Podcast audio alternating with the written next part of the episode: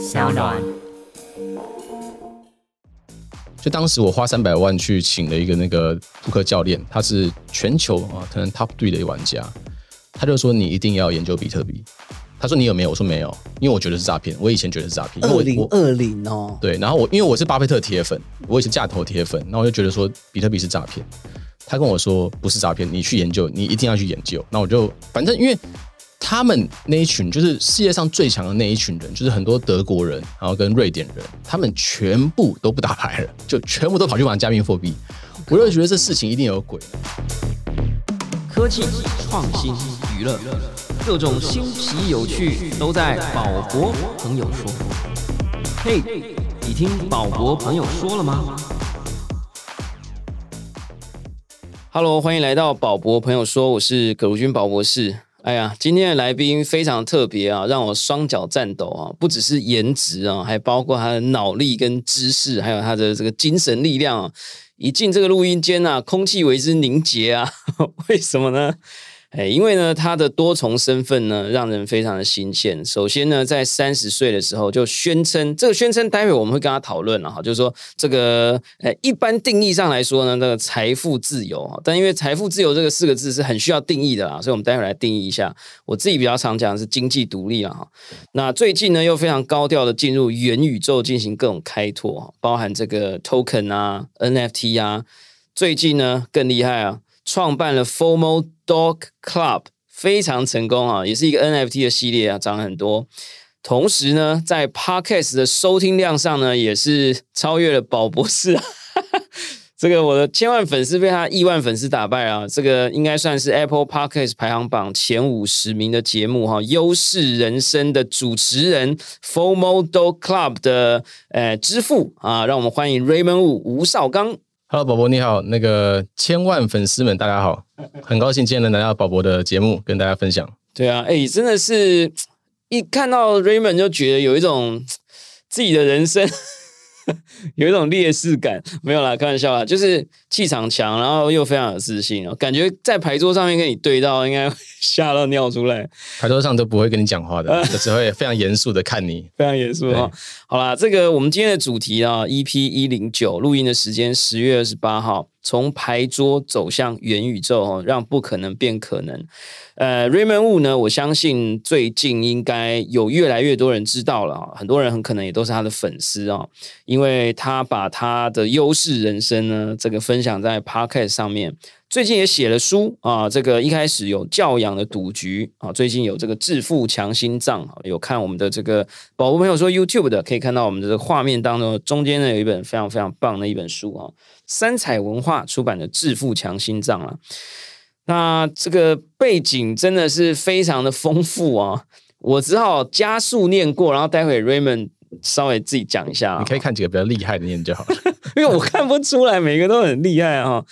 加州大学尔湾分校心理学系毕业，现在是专业投资人，德州扑克职业选手啊。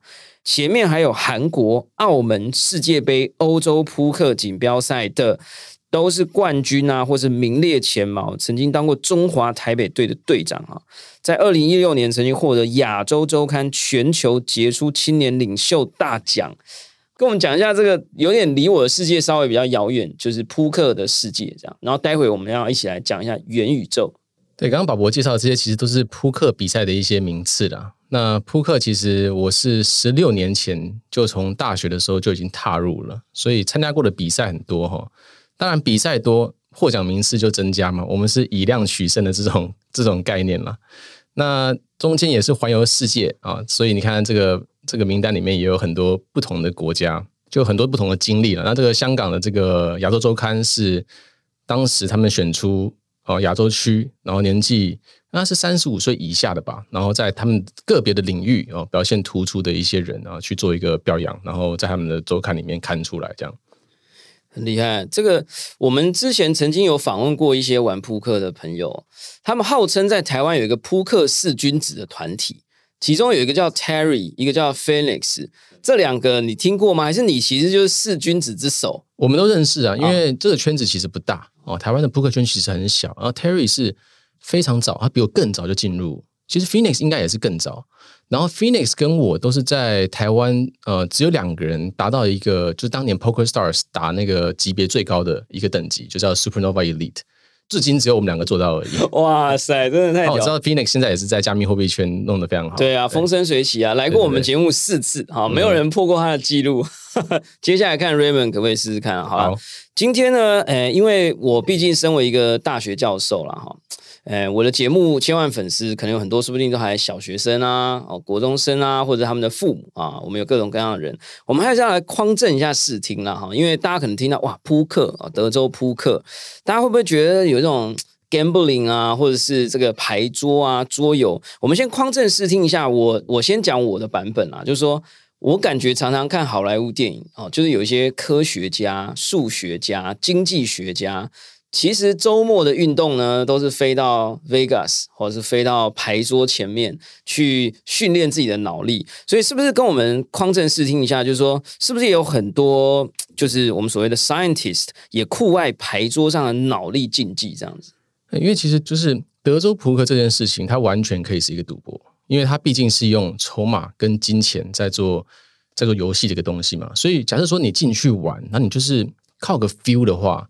那就一定是赌博，但是我们在呃做德州扑克的时候，并不是靠 feel 或是感觉哦，当然有时候会有一些自自己心理上的一些判断，但基本上我们都是用一些数学去计算，说每一把牌该去怎么行动，所以整个思维来讲的话，都是用期望值再去思考的。那这东西其实就跟投资股票或者现在的加密货币很像，所以这也是为什么华尔街的这个交易员。还有这个大陆的，还有这台湾的也是哦，玩金融的人其实很多，在周末的时候都会聚起来打这个德州扑克，因为它就是一个策略的游戏。那策略之余又可以交流，所以它成为一个金融圈很棒的一个社交活动。哎，那这样打牌的时候，你的背景如果就是是不是有那种像好莱坞电影里面很多数学会跑过去？其实其实真的战斗完那是会 exhausted 这样，还是说其实那个会反而肾上腺素会会起来，然后觉得很爽这样？不是背景，是前面，前面，因为我们是我们打扑克的话是以前的话都是打线上为主了，Phoenix 也是，Terry 也是，然后我们就会在电脑上面，然后它就是你可以开个视窗嘛，那这这边就会可能六个人或九个人，那这是一桌哦，就但是我们同时会开可能十六到二十四桌，所以同时会跟上百个人进行战斗，然后这时候我们就会开数据库哦，数据库去抓这些人的这个手牌出牌的频率哦，跟下牌的注注哦，或者是说他。这个人呃，用电脑 AI 去评比说他的这个激进度有多少，然后我们会用这个东西显示在他的名字上面，然后所以整个电脑看起来的话，就会像是有点像 Matrix 那种感觉，就是全部都是数字。Oh my god！然后我们就会放两个很大的荧幕在这边，这边点一下，这边点一下，然后呃，一个小时可能要点到五六千次那种花数啊，就是在最高峰的时候是这样子，所以其实。打完一个小时、两个小时，其实非常累的。网络上有那种影片可以看，有人会侧拍这种神秘的画面你去打那个 YouTube 上面打，你知道 Poker，然后 Multi Table 就可以有很多这种画面。好，回去研究一下。对，待会我们还会再继续聊这个财富独立跟这个 NFT 的一些细节啦。但因为我这个我不理解的东西还是太好奇了，所以我们再多问几个小问题啊。就是说我还准备一个，就这种我们小白都一定会问你，就是说，所以其实。百分之八十，你在后来打都不是真的在桌上，都是在电脑前，还是也有真的像那个 Royal Casino 这样，就是然后要摸下眼角啊，然后有人眼睛会流血啊，然后戴个帽 T 啊，就你知道我在讲，然后对对对，电影里那种场景是你有经历过，还是其实那已经是历史故事了？这样，我是没有看过流血，但是摸摸眼睛、摸鼻子，或是摸其他东西，或是有什么奇怪动作，这倒是非常多了，就是说。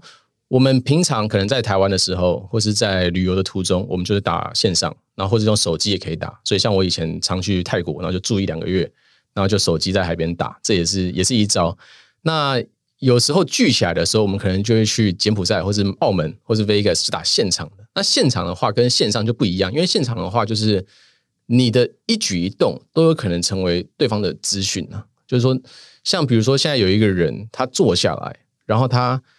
筹码是怎么样排的？然后筹码一叠是排几个？他衣服是穿什么？他戴什么手表？他头发是怎么样的？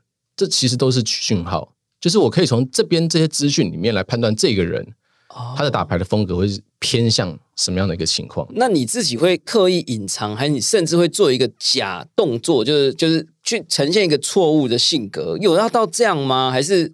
就是对上对上真的很新手的话，其实你可以做这些事情，哦但是在最顶尖的的竞技的话，其实基本上我们的默认就是什么都不给你，资讯什么都不给你。我就是我穿着当然是就是我正常的穿着，但是我摆筹码，我们都我们全部都摆一样。哦，就就是我们有时候，因为我有时候晚上转台会转到那种职业扑克，有时候出去玩的时候，他们就是有的很怪，就还会弄个帽 T，或有的弄得很故意用个墨镜遮起来，那种都是比较 low level 的，是不对，是？就就是 越弄弄越多的，就是这个人就是越 amateur。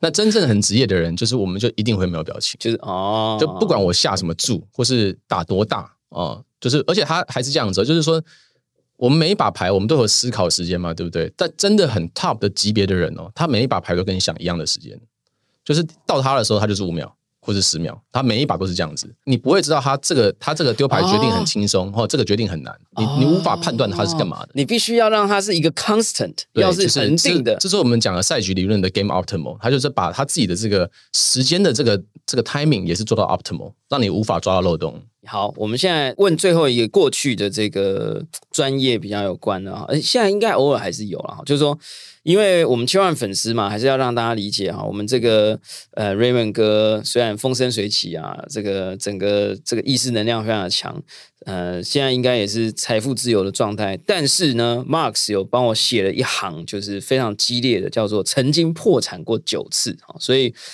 呃，毕竟是打比赛，有时候或者是去柬埔寨，还是得要真金白银啊。跟我们讲一下，就是破产九次是一种九命怪猫，已经基本上比那个漩涡鸣人还还厉害的感觉哈、哦。这个跟我们分享，你可能是唯一一个，至少我觉得应该是啊，就是百吉，就是唯一一个破产九次这样的一个，真的吗？呃，我的破产大部分都是集中在我的扑克最早期的那几年，就是那一两年，就是还在爬坡的阶段，那时候破产了很多次，大概是差不多是大三二十二十到二十二岁左右。对，然后那个时候就是，其实那时候环境非常好，就是我们讲很多大咖啦，所以当时其实你只要去，你只要愿意去书店，你买这种扑克策略书，然后它是有用统计学啊、期望值去教你的话，其实你真的只要 follow 那上面的东西，然后你自己不要 gay 搞乱搞，你你就可以赢钱了，在小级别里面先战胜自己就你就可以赢钱了。那其实，所以其实当时我就是很规矩的听他，然后就一直稳定的盈利。对所以那时候盈利其实也不错啊，就是每个月可以赚个，对大学生来讲，每个月可以赚个三五千美金，然后每天就是打个什么可能六个小时。那技术上面都没有问题，可是有时候就会有一天哈，就是有一天那个就是运气会特别背，然后会开始连续输，然后你就会非常的不爽这个情况，可能会因为每天也会有一些不悦的事情发生。你不是说打牌你打的对就一定会赢嘛？还是有一些不好的事情发生，累积起来之后，就会有一天突然暴走。哦，就是有一天，比如说我现在是打打牌，然后我就输了一千美金，那我可能会说不行，我这我今天不能输，我可能就去很高的级别把它追回来。然后你一上高级别的话，你的资金曝光就太大了嘛，对不对？你输一把可能就没了，所以就是这样子，就是我去跳高级别，然后就一把就直接输光，哦，有点像那个。玩太空战士啊，就是挑战太强的魔王，你觉得你的魔法应该刚刚好，结果就是可能就他一个大绝招，就是不认输啊，这种是你就直接挂了我不愿意今天是以输钱的心态去收场。好。那 lesson learned 就是跟我们分享一下 lesson learned，就是说相信这件事情在后来都没有了。就是自从第九次之后，我就下定决心，我不能破产，因为第九次的时候我快要毕业了，那时候，然后我爸妈其实一直在 push 我说，你不毕业要做什么事情，然后我插的话，他们知道你有在玩这个竞技吗到最后才知道的。对，那那时候他们还不知道，？OK，那我就想说，不行，我就是我什么都不会那时候，然后我其实对于我的未来，我也没有什么太大的这个梦想啊。就是在在小时候，我的梦想是成为一个华尔街的交易员，但是到大学的时候，我的课业就荒废掉了。然后对于毕业之后要干嘛，其实完全一头雾水，非常的迷茫嘛。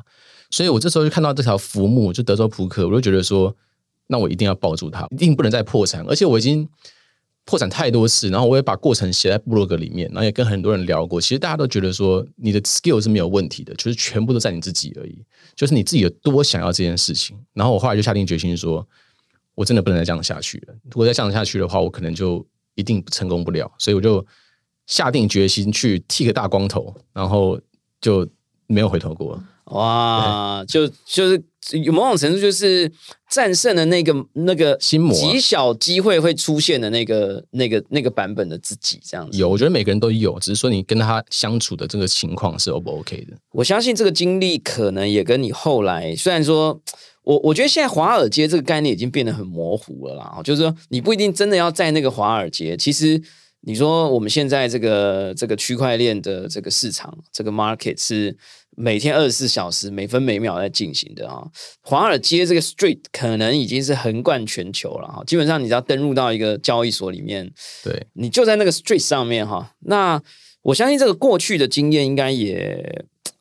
对你现在的一些交易上的操作啦，或者是你观看这个我们讲的这些趋势啊，这个 trends 应该也是很有帮助。所以你现在的那个牌桌，你刚刚有一个术语叫 multi table，对，多桌。是不是改成 multi multi Twitter，没 multi Discord，multi Discord 跟 multi Twitter？对，所以你已经从一个呃 token trader 啊，或者是这个 coin 的 trader 变成 NFT 的，从 fungible token 的 trader 变成呃 non fungible token 的 trader，还是其实诶，其实不管是只要是 token，不管 fungible 还是 non fungible，都是 Twitter 跟 Discord 吗？其实我的 NFT 部位其实并没有大家想象中的大，它可能只占我的总 crypto 里面十五趴到二十趴不到。诶，可是以你们这种专业交易的，我已经觉得很大了。但是我理解绝对金额是很大了，但是比例算是不大，就是还主要的比例还是在 Bitcoin 跟 Ethereum 上面。哎呦，对对，那我直接先跳过去问所有听众朋友，我都会想知道跟我自己，那 Bitcoin 跟 Ethereum 哪一个比较多？现在 right Ethereum Ethereum 比较多，对 Ethereum 多，年初是 Bitcoin 多啊，那但是后来玩越玩越越发现，呃，Ethereum 太少，就狂狂买 Ethereum，、啊，狂那其。实也跟这个 NFT 的资产，哎，等一下你的 Ethereum 是纯 Ethereum，纯对不对 Ethereum，纯对 Ethereum。对那你我自己内心里常常都有一个声音告诉我说，Ethereum 是一种应用代币，只要是应用的平台，总有夕阳西下的一天。这一句话你认同吗？就是，所以我就会觉得，我这种很懒惰的人，我想要放着就不要管的人，我就觉得我比特币多一点比较好。这个还是说你觉得，反正等到夕阳快要西下了，这个午后时光，我们就再来调整就好了。我觉得像这一两年来，都有很多供电去试图尝试去对去 take over Ethereum，然后他们的他们讲的就是说，我的 TPS 很多，然后我的很我的很便宜啊，怎么样？我的我的这个这个 security 怎么样怎么样的？其实，但是他们都没有办法说达到像 Ethereum 那样的共识啊。就是 Ethereum 它的优势是完全是无形的，它完全不是有形的。所以像比如说之前的币安链，然后还有呃 Phantom，然后这个 Polygon 跟 Avalanche，其实我发现的就是说，我们刚去啊，比如说我刚接触的时候就接触 BSC，然后我就觉得说哇，这东西好爽，就用的超快，然后超便宜的。但是我就觉得说，那时候就觉得说，Ethereum 怎么怎么可能跟它比？那时候不懂，完全不懂说这 Ethereum 强在哪里嘛。但是币安链的矿挖完之后，全部人就很自动的就回到 Ethereum，包括 Phantom 也是。所以其实，在真的就比较老手的里面，其实他们就是说，好，那你现在这个链开起来，然后你们放一些 liquidity program，让我们去免费的挖一些红利，那挖完留不住人啊。就是你用再快的 TPS、再便宜的手续费，你都留不住人，因为你没有那个共识。所以我觉得这个共识建立起来，就像我我我之前讲的，就是比特币也是共识最强的共识嘛。那其实斗角是最强的共识建立起来的。那 Ethereum 同样也是，它有这东西，它是无形的价值，它已经深入在人民的心中了。这要拔起来，我觉得真的不是说技术是可以拔得完的。完全同意啦！我其实之前一直有朋友在问我说：“哎，怎么样？你怎么看啊？这个呃，Matic 啊，Phantom 啊，这个我都觉得很棒啊。像 Phoenix 现在就是我大 Phantom 这样哈，他很开心哈，零点零点几就进场，现在三点多。但因为然后可是我就对以色列，虽然我刚刚好像在 diss 他，但是我一直是跟我的朋友讲说，我还是全部这样看起来应用代币，我还是最喜欢以色列。然后他说那么贵啊，上一个 NFT 什么样三五千块台币。我那时候是讲说啊，就是因为有这三五千块台币这么贵，还有人愿意去用它，这个东西是超级有价值的。而且你做每一件事情都垫了三五千块台币的成本上去，没有人愿意去，就是所有一切的行为在上面，这个成本全部往上堆叠。对，就是哪怕它这么贵，还是有这么多人使用，其实就意味着它后面的 demand 有多大。所以我们看到 BSC 当时因为便宜，就这么多人爆冲过去。那 Ethereum 只要转二点零之后，如果能 solve 这个 problem，不管是一点点，还是说它的 L two 哦，就是 Arbitrum 或是这个那个 Immutable 可以做起来的话，其实它的数字都会比现在夸张更多。哎呀，好啊，那 我们早一天再来聊啦。而且我们刚刚有聊到这个共识，我觉得其实算是。呃，突破了我的某一个迷障哈，因为刚刚一进来的时候，其实我有跟他偷问说，啊，我们今天可能不会聊这个啊，但跟你讲一下，我们这个 Dogecoin 暴涨啊，我们今天录音时间十月二十八号，他说，哎呀，这个 Doge 每涨十趴都不算爆，对对，都每个三十趴都不算爆，都只是小涨。然后最近那个虚八 Coin 真的很扯啊，我就看着钱包里面那几十美金的变成几百美金，然后我的朋友是几百美金可能变成几万美金，真的非常疯狂啊。然后这个。刚刚 Raymond 也是跟我讲，一切都是共识。对，其实我就有讲啊，说我以前节目是不聊动物币的，但是自从某一天我看了一本书，说人类历史本来的货币上是没有头像的。嗯哼，自从亚历山大大帝决定把自己帅气的身躯放上去了以后，那个货币突然变成一种很有力量的东西，然后扩散到更多的地方。也就是说，那种崇拜也好啦，或者是那种。印象、信仰也好，其实对于货币本身的拓展是非常重要的。所以我觉得 Elon Musk 每次都在，我觉得他有一点在笑这件事情，就是说他每次都想，就是说，嗯，如果有一天地球上就你看他觉得火星时代嘛，有一天火星时代回过来看地球，就地球上最屌的货币变狗狗币，不是就很好笑吗？这样他是用这种角度来看，可是真的懂人类历史的人会觉得这件事情其实好像不是。不可能哦，没有那么荒谬，其实其实没有那么荒谬。他其实在他有点像是在嘲讽这个东西。对对对对，因为其实怎么讲呢？就是美金的 tokenomics 也没有也没有很好啊。对对对对对对啊！所以哎，这个世界其实是非常荒谬，也非常有趣，非常值得研究啊。那我们现在就要进来，就要讲说。财富自由这四个字啊，就是说，刚刚我们聊了很多，包含这个这个牌桌啊，包含这个 trading 的一些事情啊，然后包含我觉得两个很重要的字就是共识啊。越聪明的人可以用越简短的字来让我们知道背后非常非常非常多复杂他们的思考。那从两个字变四个字啊，就是说财富自由。常常有学生或者是有人提到的四个字的时候，我每次都要一长串的解释说啊，这个没有财富，没有真正的自由啊。你如果呃，你有了财富，你就会需要更多的财富啊。就是我觉得人没有真正足够的权利或者真正足够的自由，所以财富自由这四个字有时候在人类语言里面，它会变得很太有魔力。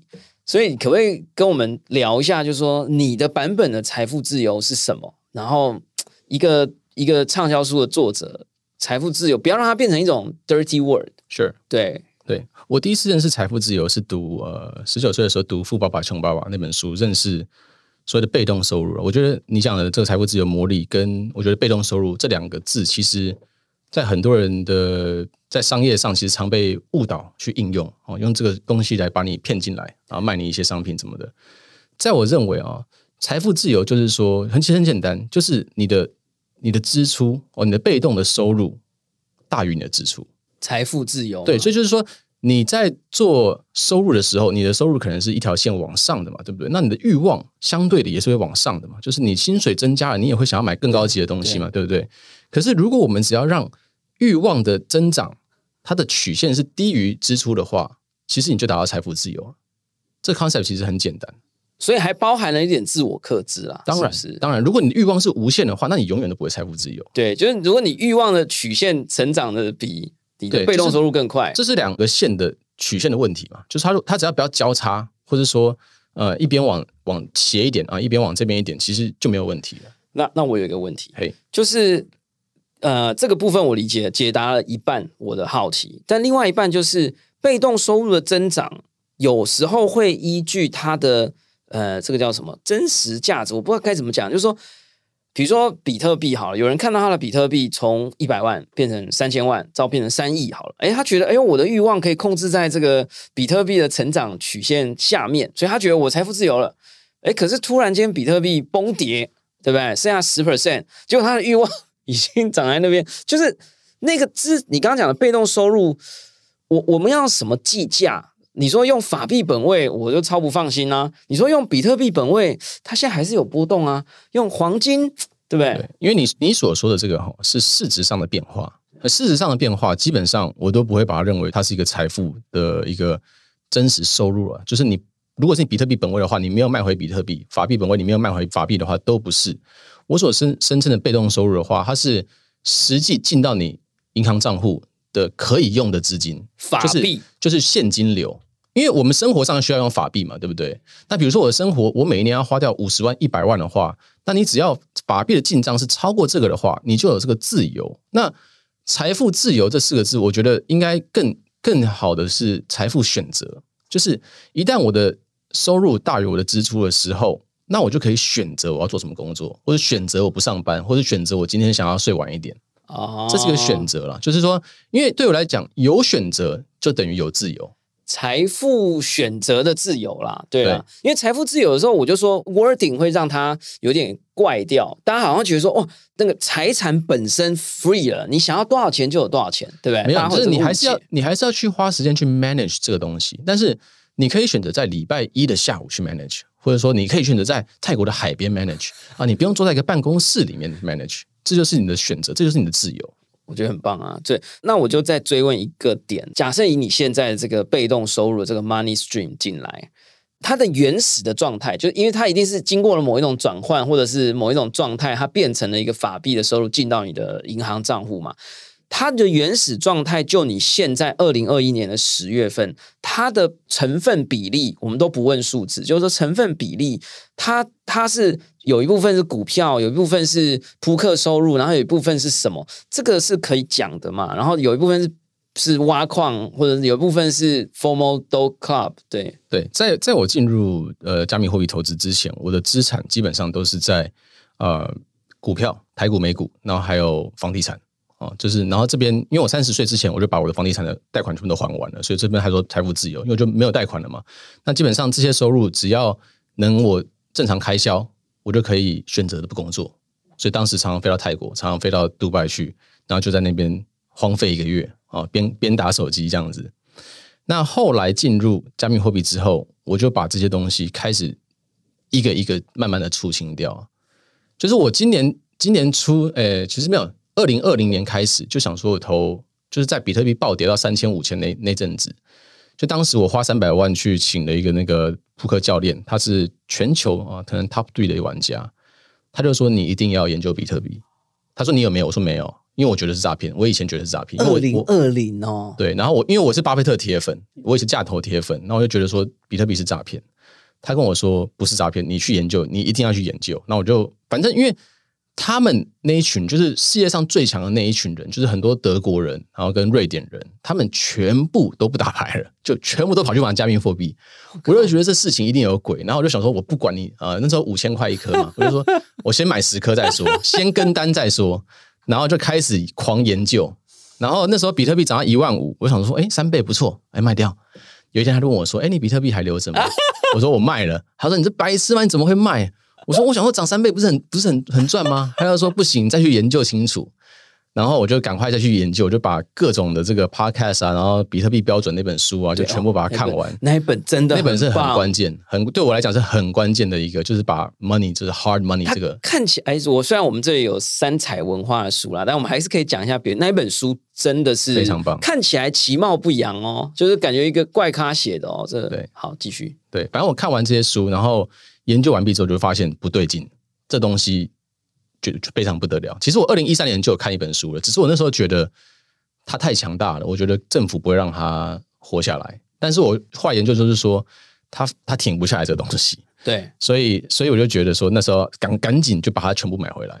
哎，你这个这个这样真的速度很快，因为我们常常节目都要逼问说你的第一颗比特币是什么时候？如果你真的是二零二零的话，超级快。你到现在这个信仰的转变，或者不能讲转变，我觉得是信仰的建立，或者是认知的建立的速度是相当快的。我看完那本书，我就觉得我这辈子好像都被骗了，就是很夸张，有种这种感觉，对，很夸张。因为我就因为我其实很想要赚钱嘛，我书里面有写，我我有一些就是比如说目标，比如说四十岁我想要达到身家十亿，那。我就想说，哎，这是不是在追法币？那追到这个软钱一直在贬值的东西，稳稳的贬值的东西，到底是不是对的？我就发现不对，然后所以二零二零年我投了一趴身家进来，然后到现在已经接近五十趴了，而且还会继续增加中。哇塞！但是我希望就是直接拉到八九十趴去啊，太激励人心了。这个真的是，因为我觉得这东西期望值来讲根本就是太高了。我们还是要给大家一点健康的思维啦，就是说，哎，那可是哎，还有一种，我们等下再回来讲这个币啊，就是说，还有一种人在讲说，就算你财富自由了，或者是经济独立了，呃，你有追很多人的 Twitter 啊，那些 NFT maker artist，时不时就来一个我离开我的工作了，你有没有看过这种 tweet？有吗？对，就可是有又有一派人讲说，不管你是中乐透。还是你是怎么样？台积电爆棚十倍、百倍，Tesla 就是饭票该赚的还是要赚，也有一派这种说法。你对这种说法是？因为我是怕听众朋友就是啊，一股脑的冲进去。对啦，对啦，所以我们还是对啊，就是那其实像以前早期德州扑克也是一样，德州扑克也有很多人赚很多钱嘛，然后他们就会开始想到要不要辞职这个问题。那其实大部分的人都会建议说，你就是。下班之余哦，周末或者晚上的时候，你去打牌，然后你真的打牌赢很多之后，远超过你的收入的时候，然后你已经存到一年的这个生活的费用之后，你再来试试看哦，试试看哦，对，就是你可能因为反正你说你现在辞职六个月，你可以再回去嘛，对不对？可是你没有做好就是生活的规划的时候，你是绝对不能碰的，因为像投资啊，跟玩扑克都一样，你绝对不能玩你。书写资金呢，就一定是要是那种你晚上睡觉不会去想它那种资金。OK，我们回来刚刚讲，就是说，因为我很 admire 任何一个人，就是说可以在很短的时间，像我们之前有访问过阿乱王新人，他也是 NFT 界的台湾的创作者，非常非常努力的一位哈。他是我估计他在三个月内或一个月内，他是完全从完全看不起的那，因为他是一个传统，他不是传统，他是一个用一辈子在做艺术的人。他说这个东西那么丑，这这没有艺术性，可是他很快就转变，然后全副身家投入，所有的时间投入。那我看到你也是这样，就是说你认识了，然后你投入，然后你试了，哎，就搞错了，以为三倍就是很棒了，哎，就认错这样哈，认错也是种艺术嘛哈。对。所以，我相信我的很多听众朋友哦，可能已经听到一百集了，到现在还是有点半信半疑。这样，就是对于那种很聪明的朋友，我相信你身边也有这种朋友。你怎么讲，他就是死不开户啊！就或者是他怎么讲，他就是说啊，你看啊，这个呃什么大摩的什么总经理呀，就是诈骗啊，蒙格对不对？蒙格到现在都说我死也不会碰比特币。对，对这些人，你你。就不管他了。对，我觉得这东西不是属于每一个人，像就像扑克一样。虽然说我觉得学扑克很好，就是学扑克的这个期望值思维很好，但是我不并不觉得它属于每一个人。就是我觉得投资也要分个性啊，就是有些人的个性真的很不适合投资，他就是买一个狗币，然后跌五趴，他就要说完了还能爆吗？就这种人就是完全不能碰投资。哦，对，所以也是要看适合谁啦，对不对？对，就是你听到这个 podcast，你会很 formal 的人。那你可能就会很适合，但是你听到这样子，你还你还一点都没 feel 的话，那你就算了吧。对，也很好了，对不对？也很好了。每个人适合不同的生活啦，但都是可以去买致富强心脏哈，因为里面应该也不只是币啦，对不对？有很多这个不会输了，对，买这个不会输了啊。好了，呃，所以我们现在来讲一下，就是说，呃，你进来，然后呃，认识了比特币，然后开始呃，比较用这种历史的观点。共识的观点去看待这个东西了以后，你又不可能永远都只报比特币嘛哈，所以我们还还是有一题，就是说，因为刚刚我们有一部分是讲给呃不在圈子里，呃，我不喜欢圈子这个字啊，总之就是说，呃，还没进入这个世界的人，但在这个世界里的人，每个人都想知道，就是说，呃，你必然还是会有一些其他的新的项目啊，或者是你其他关注的 project 啊。我觉得其实你说硬要讲怎么挑币或怎么挑 NFT，刚刚我们有听到大概就是说，在比特币或以太币看起来应该是至少有涨五十倍啊，哈，可能二十五到五十倍之间。NFT 的世界现在有点诡谲哈，因为如果是在一月的时候听到我讲的，现在应该也有个二十到五十。当然，我觉得我们呃本节目与投资无关，好不好？我们都只是在分享啊这个市场的变化。NFT 你。是赚钱还是赔钱，我就不讲多还是少这样。嗯哼，对，因为很多人哈是这个月才进来的，对，就什么买个什么钢弹啊，从什么八颗变成两颗还是一颗？对，钢弹我觉得那个完全不能碰。对我也我也没碰啊，但是我当然一下子看到我也有点小后悔过这样，但我还是盯住了。那像 Formal Dog Club，哎，我们群组里就有人抽到，感谢 Raymond 哥哈，抽到，而且是我的学生，哇，这么棒！他好像是对啊，你们有 Give Away 吗？Give Away，对啊，对啊，他抽到，而且他 hold 到现在。哦，他是他那个是千分之五，千分之对啊，对我本群组也是不错的，厉害。所以跟我们讲一下，就是我们应该怎么看项目，才不会就也不能讲不会被骗。被不被骗，那是别的集要讲的事情啦。我觉得要就 Raymond 可能要讲别的。我先讲一下 DeFi 好了，因为那是我先从比特币进来之后，我就看到 Compound 有做这个美金收益有十几趴，我就觉得 Oh my God，十几趴，赶快把美金全部都放进去。然后那个是我的 DeFi 的起源。然后后来 BSC 之后就开始玩那个 Pancake，Pancake 也是买在五六块钱，所以那波也是有有赚到，所以。呃，后来就是在到五月，今年的五月之前，就是投入在很多 DeFi 的项目里面，所以我自己就会去使用啊，包含 Sushi 啊、Uni 啊，然后啊 Curve 啊，还有 Convex，全部都全部都给它用一次啊，然后我就发现，其实整体这个市场啊，整体这个 DeFi 市场，我也是非常看多的。我觉得去中心化金融，你使用过后，你再去银行换个外币试试看。你就会马上后悔，你就会觉得这好像是一百年前的东西。我们很喜欢台湾，我们很喜欢银行，我们很喜欢各种市场，但是我真的懂你的感觉。对 我一秒在银行我都待不住，你知道脚会一直抖，这样就是啊，come on，就就是这样。所以像比如说 DeFi 的部分的话，其实我觉得选谁就是大的那几只选谁，基本上都长线都没问题。那变成是说，我要必须要。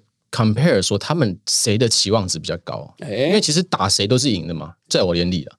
那既然这样子的话，我就要看看谁我去去重注哦。像我现在的话，我是保留 sushi 啊，sushi 是我觉得我觉得相对啊低估的，相对其他的 DeFi 产业低估的，因为它后面还有这个 SBF 的宇宙帮它撑腰，然后接下来还要上这个酱油的那个 Show You NFT platform，也是有有有机会可以可以冲一波。那像选到 Curve 哦，Curve 它就是一个呃，就是稳定币、稳定币兑换的龙头嘛，所以也它也没有任何对手，然后它也有可能跨到这个 Forex 的这个 market，所以我觉得它的展现也不错。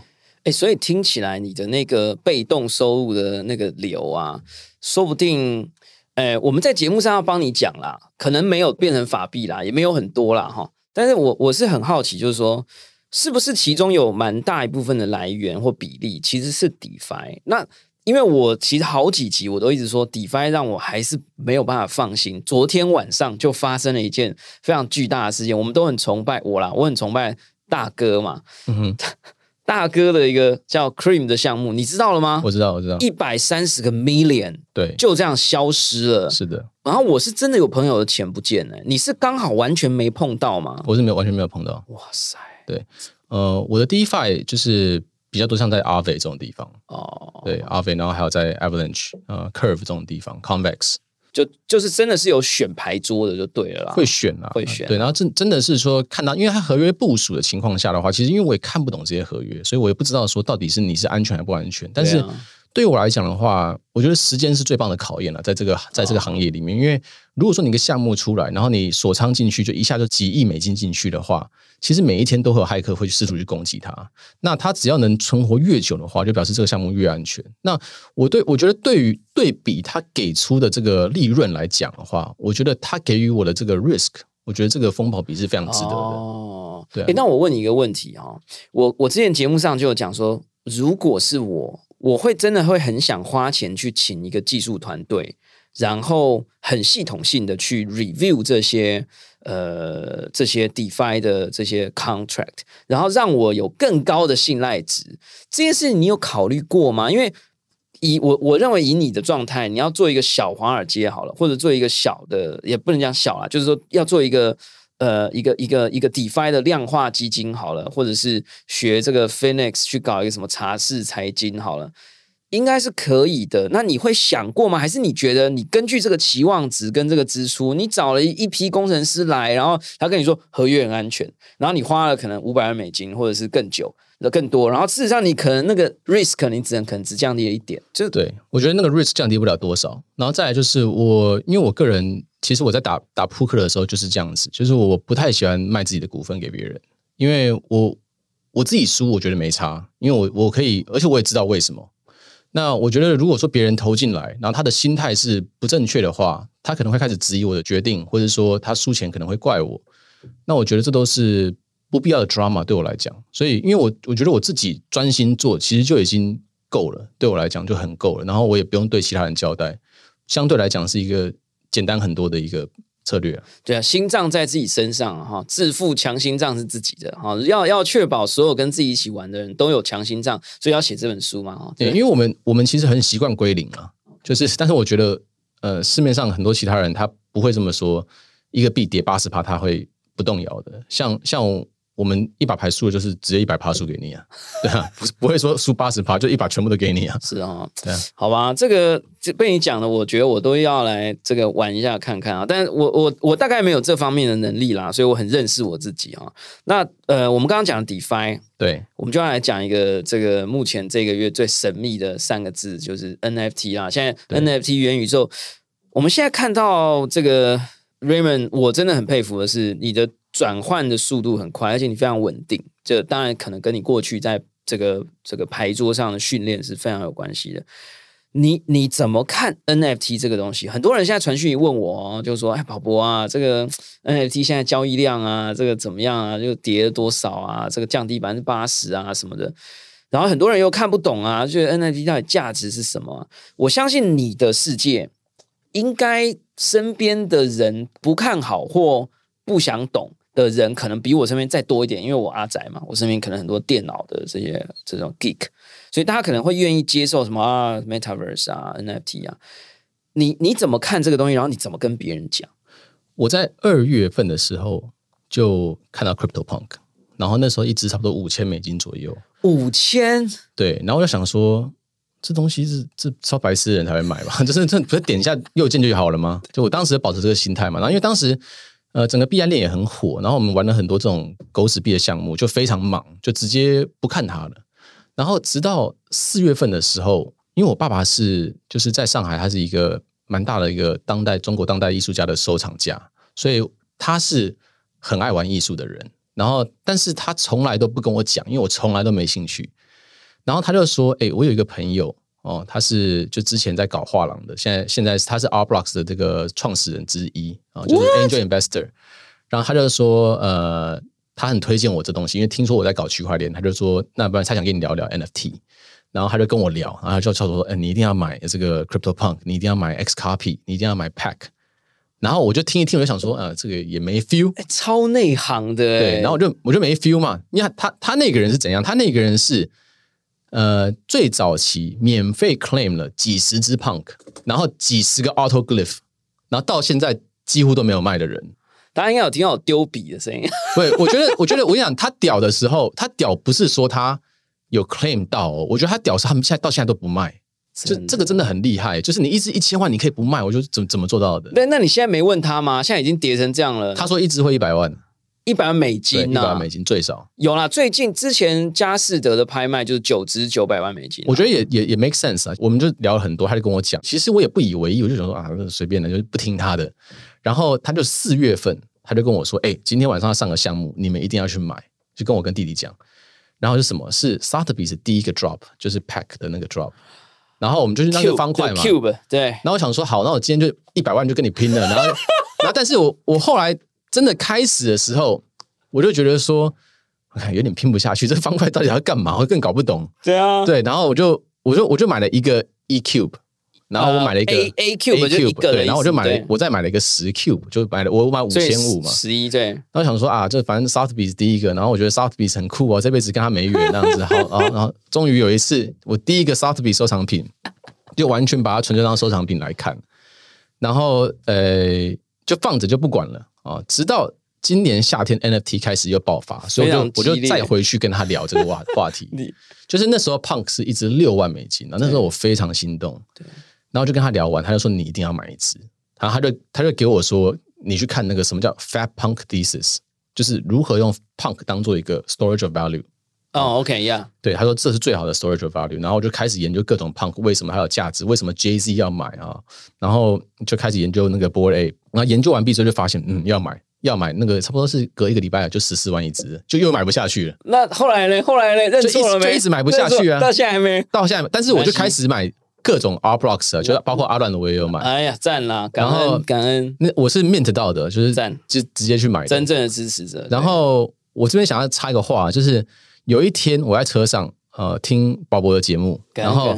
对，那 我其实都有听，我听很多啊，包括你之前跟林林志成那个大董的聊天，我觉得非常赞啊。我平常会收听的节目，谢谢谢谢。那有一集你在开头的时候讲到 Damian Hirst 的作品，对，好，然后我跟你讲。我根本就不知道他是谁，不管啦，我根本就不知道，没有那时候我还没开始玩。哎呀，就是我就想说，呃，这到底是谁？然后我就跟我爸说，哎，我好像错过一个不错的，因为他后来飞了嘛，对不对？对，飞了飞了。我就跟我爸说，哎，我好像错过一个不错项目，你们知道这个 Damian Hirst 是谁吗？他说 废话，我当然知道他是谁，你们不来问我一下，你问我，我早就买了。但是后来，后来哈，就是我爸在上海的一个。一个他他跟那边美术馆都很熟，所以有一个朋友他就丢给他一个项目，就是蔡国强的 NFT，那还是很厉害，那对。然后我就说，然后我就看他的价钱嘛，他就是呃 mint，他就九十九个而已哦，mint 是零点三亿。哦错，我错过了，我错过了，这这这什么价钱？不太便宜吧？然后就准备了超多钱包去 mint，然后就 mint 到了两个，然后是一千块买到了嘛，加上 gas 可能一千二吧。现在他地板都是二十几以上了，然后我弟弟已经把它卖掉了，卖在三十二啊，而且才一个月而已。很可怕哎，对啊，很多很多这种项目，然后像我买那个星星也是嘛，星星的话，你有买到 Ape？我没有买到 Ape，就是我买 CyberCon。哦哦哦，对对，星星，对有一个有个有个星星。那星星是这样子，星星它的道理就是说，你买你就可以进 Discord，然后我们就是一群超强的人，然后每天都在那边分享项目，然后后来我的 NFT 都是往这边看的，就以前就是 Twitter 啊、YouTube 乱看啊，然后买了很多有的没有的，就是。有非常多是输烂的啦，就像包含那个 Loot Loot 系列的。Loot 对，哎，Loot 系列有出了几二十啊，Loot 本身没买过，可是它后面的盗版的我买了超多的，然后每一个都归零，还要我盗版只买过一个，对我盗版全部都归零，就是我有买过非常多的，就是归零的项目啊，像什么 Party Penguin 啊，然后还有什么 Party 还好吧，Party 爆了，Party 我是零点四买了，但是它现在零点零四，还好我已经卖掉，但是那个正版企鹅好像还不错吧。还是也正版企鹅我没有买，所以我后来哈就是买最多的就是 Pack Pack Pack 啊，对，就是 Ash 我也买很多。那那就是你厉害啊，因为 Pack 大家现在讲说他是 NFT 世界的 Picasso，对我觉得他完全是创意大师啊。但是那你有买很多 Page 吗？我买超多 Page，然后我也我也转了很多 Poet，然后我昨天我昨天晚上呃取了我的 Poet 名字啊，对，哇，你这真跟得很紧呢。我取到 Sotheby's。我想说奇怪，怎么没有人？怎么没有人会跟我抢这个？一取就取到了。哎，对对，哎，这一段真的有点专业了哈。这个我看那个 Max 跟那个编辑已经一脸懵逼了，但是我都完全有跟上。所以，哎，我今天才知道他可以取名。所以，然后大家就在 diss 说他，哎，对，呃，我们科普一下好了，就是呃，Pack P A K，他刚刚那几个专有名词大家都去 Google 一下，其中一个你要考验一个人懂不懂 NFT。你就问他知不知道 X copy，所以你那个人一讲 X copy，我也有，我就知道是屌的。还有 Matt Matt Kane，还有 Sarah Zucker 都是很屌的。反正呢，这两个我好像就有点忘，可能我发音不标准。但是讲 X copy 真的是他的东西很特别，我没有特别喜欢，非常独特。但是呢，就是整个圈子里面。真正的老司机就一定会收他的，然后一定会知道他。然后你说 Saspi 如果拍卖的时候没有一张 X copy，大家也会觉得你懂不懂这样子。所以我我上个月就硬买了一只 After Afterburn，就就最低的那个门槛硬买一只。对对，我好像曾经有过，我也不小心把它哎让它溜了。然后 Pack，你是不是后来去看你就被吓到了？就是那个 The Cube A Cube，我就是 A Cube，它就是呃五百买的嘛，然后它涨到两千多，我想说这。大佬说不能卖，大佬他都说我说那我就问他说那那我这个 cube 是要 flip 吗？还是我要放长线？他说如果你 flip 的话，你就不要买。然后我就想说好好听他的，我就放了几年试试看。结果他在暑假的时候就狂飙，现在两万多美金吧。他那时候飙到一万五或一万的时候，我就觉得事情有怪怪的，然后就开始研究为什么是这样子，就发现你可以拿这个 cube 去烧成 ash。对，他就然后我觉得他的 ash 整个系统，我就跟我那个朋友 Ryan，我们就想说这个到底问题出在哪里？啊，其实问题就是说，你的 Cube 转成 Ash 之后，Ash 它会流到 Pack 的手上，因为 Pack 它会发只能用 Ash 买的作品，那 Pack 它不会把这个 Ash 拿回来卖掉，那它就是形成一个黑洞。对啊，就是一个那 Ash 就不可能跌啊。它像是一个会不断通缩的央行。对，它就是 Pack 就是央行，因为它它有一个象征在嘛，所以它有粉丝嘛，粉丝会买，然后它就它等于是回馈粉丝的一个办法。所以我们就觉得它的代币经济模型来讲的话，它是不可能跌的。所以我们那时候就买一堆 Ash，就给他跟他拼了这样子。然后最近 Ryan 还买了一个一百 Cube。靠！我最近才二十 Cube 一百 Cube 全都买。我最近还在想说，谁会去买那个一百 Cube？之前买一百 Cube 的人，应该应该会觉得很衰，因为一百个如果都是 A Cube，不是不是不是这样子，因为 Pack 会在一个 Discord 里面，他会说一些秘密的话。你有在那个 Discord 吗？我们在那里面。然后他会这样子哦，他是讲一个关键的话，他就会五秒钟就删掉。我知道啊，对，然后我们就全我们很多人进去把它截图起来，然后就自己学。然后他就有说过，Multi Cube 以后是有用的，所以所以 Multi Cube 对我们来讲，现在全部都是低价。因为如果一个 Cube 是接近差不多五的话，那你五 Cube 怎么可以不是不是五嘞？所以在在一个 Game Theory 里面的话，A Cube 理论上会一定会烧完，就是 In some time 它会烧完，烧完到最后几颗那颗就会变爆贵嘛。可是这时候五 Cube 的人就会去把 A Cube 全部买掉。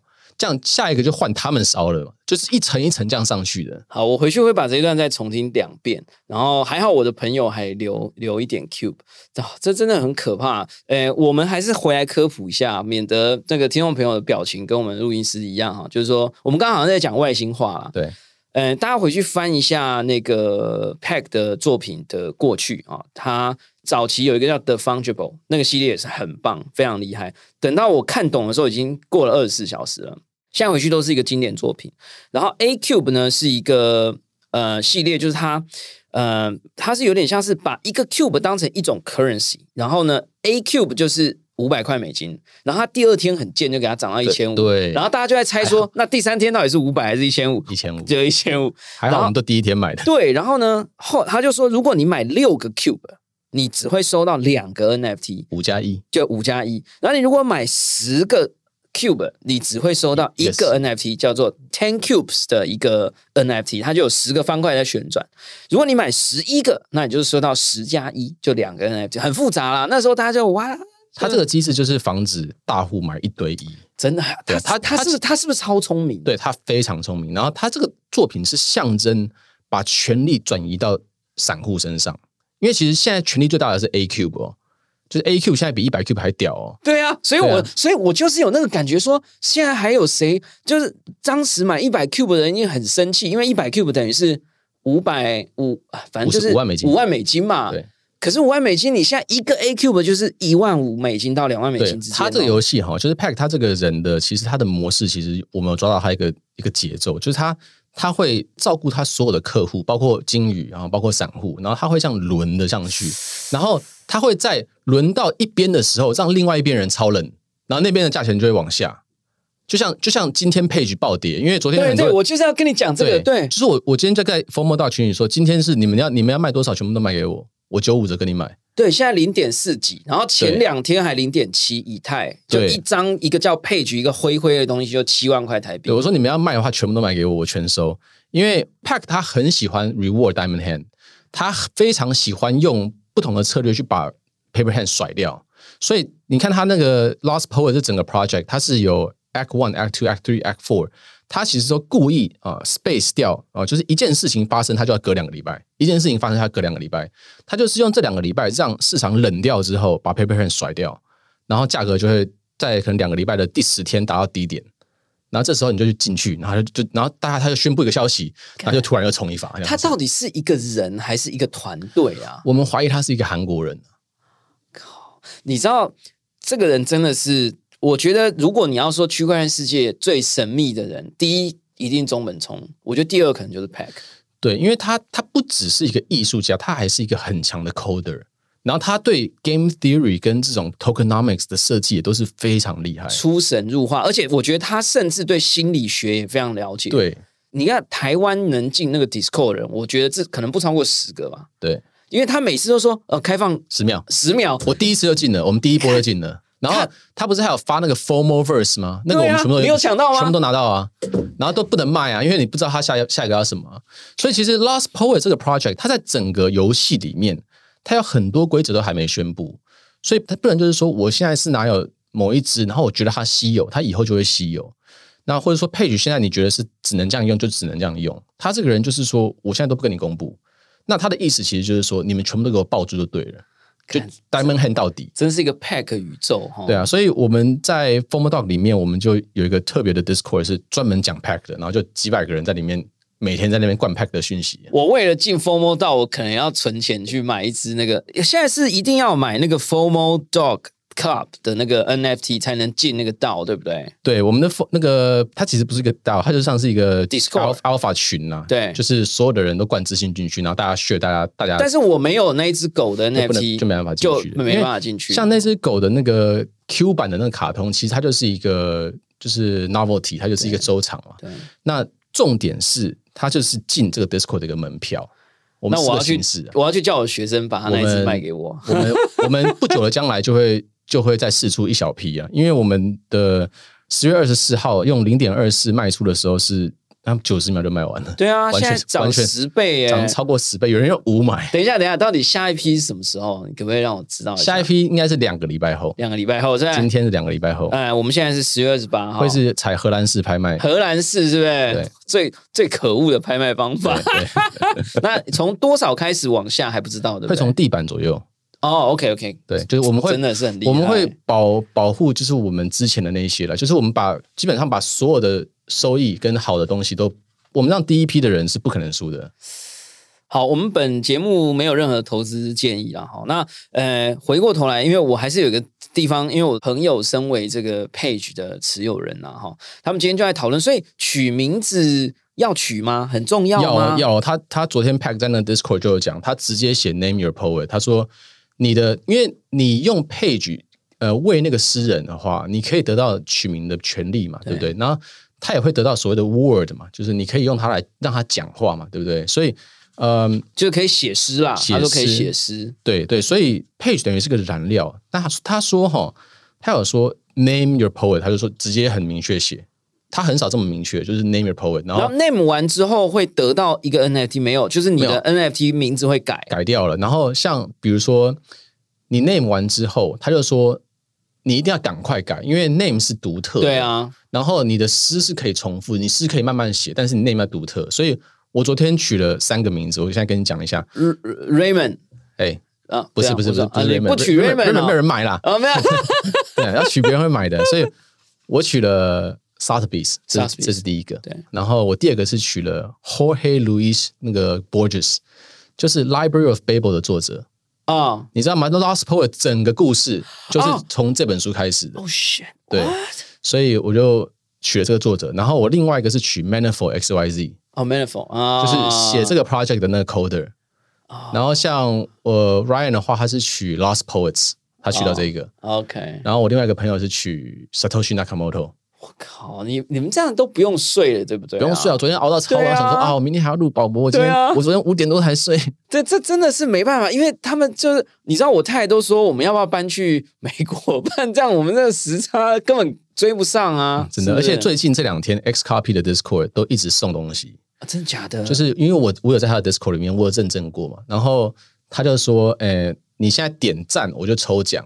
然后他就抽了五个人，就送了他五个作品，我没中啊，但是那个作品一中就六十个亿，现在地板很夸张。这两天都是在凌晨五点多的时候送出的，但我就睡着了。你有没有想过要请一个助理还是什么的？没有，我觉得我觉得自己玩这个很有乐趣啊，也也会对啊，我觉得脑力会进步了。就像 Formal Verse，然后我不知道你知不知道 Alex Becker 还有个 Neo Tokyo。我哎，好像有一点对那个，我们都是有都都有到进到，因为跟超紧的，每天都在那边，完全不用休息了啦。我觉得那个那个 value 真的太高了，就是说，像 Formal Verse 它一 drop 下来，你卖掉的话就是几个亿啊，就四五个亿啊。但你还是得 hold 啊，因为你知道他这个人就是这样啊。可是他你现在卖的话，也有差不多二点五到三嘛，对不对？那是送你三十万，真的很扯，非常扯。哎，好，那我们快要尾声，我是真的很想，我们之后再再聊啊。但是就是说。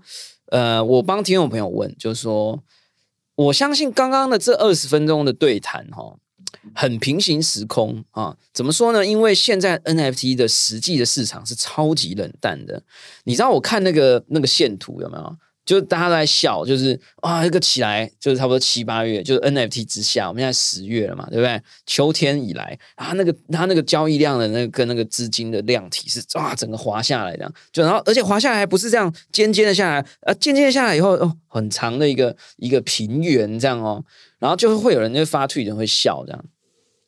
我觉得我的反应是比较冷静的，是因为我看过人家笑过，在四五月份的时候，四五月份的时候，大家就在笑一二月份的时候，然后那个图跟现在看到一模一样，一模一样。然后呢，等到我八月份再看那个图的时候，我就一直在找那个四五月那个下来那个在哪里，已经看不见了，你知道吗？对，最近其实我觉得都就是这样子。对，所以所以我想要问你啊，就真心的想要问你，就是说，虽然我是非理性乐观，你觉得呢？我都在买。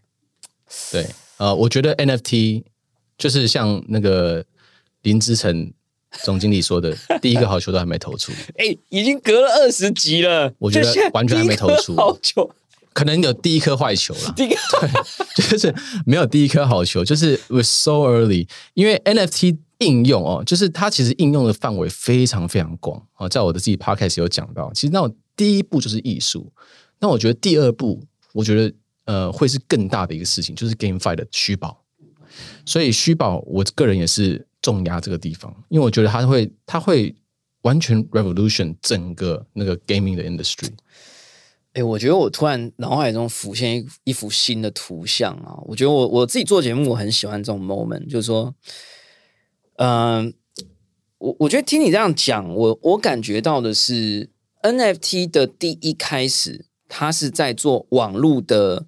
电商有点像把不能卖的东西拿上来卖，所以呢，从 e-commerce 过了以后，你回去想就发现，e-commerce 过了以后其实是游戏。你说那个偷菜啦，Facebook 偷菜啦，然后手游啦，哦，游戏现在游戏线上游戏市场大到不得了。然后再来，其实我刚刚在想的是，就是说 GameFi 下一步是什么？其实大家都知道啊，Social Token 啊，对，就是道啊，对啊，DAO 啊，是啊。可是然后你再回去比对一下，你就发现。手游市场之后造就的是谁？什么 PewDiePie 啊，呃，那个那个什么 Beast 啊，就这些超巨量网红啊，对啊，他们完全是他们可以完全量化他们的 KOL 的那个威力。所以我现在发现那两条，大家有没有发现那两条线是完全一样的？就是说，区块链的世界在 NFT 这个 track 是完全正在重蹈 Internet 的 application 对的那个路径。对，所以 Web 三点零嘛。所以完全就是，Oh my God，一个新的开始了。这个，所以你觉得这种高级 NFT，大家还是有研究的机会了哈？但我觉得哈，就是在也在这边跟大家讲一下，就是我我也认同哦，NFT 九十九 percent 的人东西都会归零。对啊，对，所以呃，我觉得要慎选啊。像我玩了这么多有的没有的 profile picture 这种 project 啊，很多之后，我觉得像 Pack 这种独一无二的这种。这种蓝筹股就是很适合在低档的时候去考虑入手。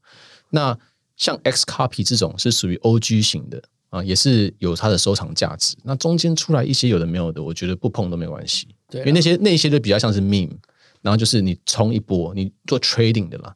那但是那些东西在大型的 correction 的时候，可能就是九十趴减九十趴，你可能就会抱不住。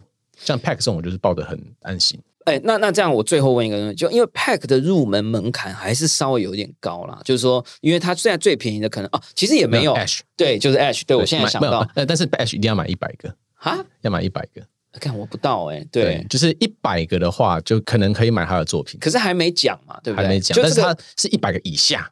呃，就是他的下一个 Ash 的作品不会超过一百个 Ash 的价格啊。OK，好，所以呢，我们本节目没有任何投资建议，但是呢，对于 NFT 的世界，你如果要领略的话，呃，除了呃偶尔关注一下宝博朋友说在 Our Song 的 NFT，也关注一下 Raymond 在这个呃 Open Sea 上面的这个 Formal Dog Club 之外。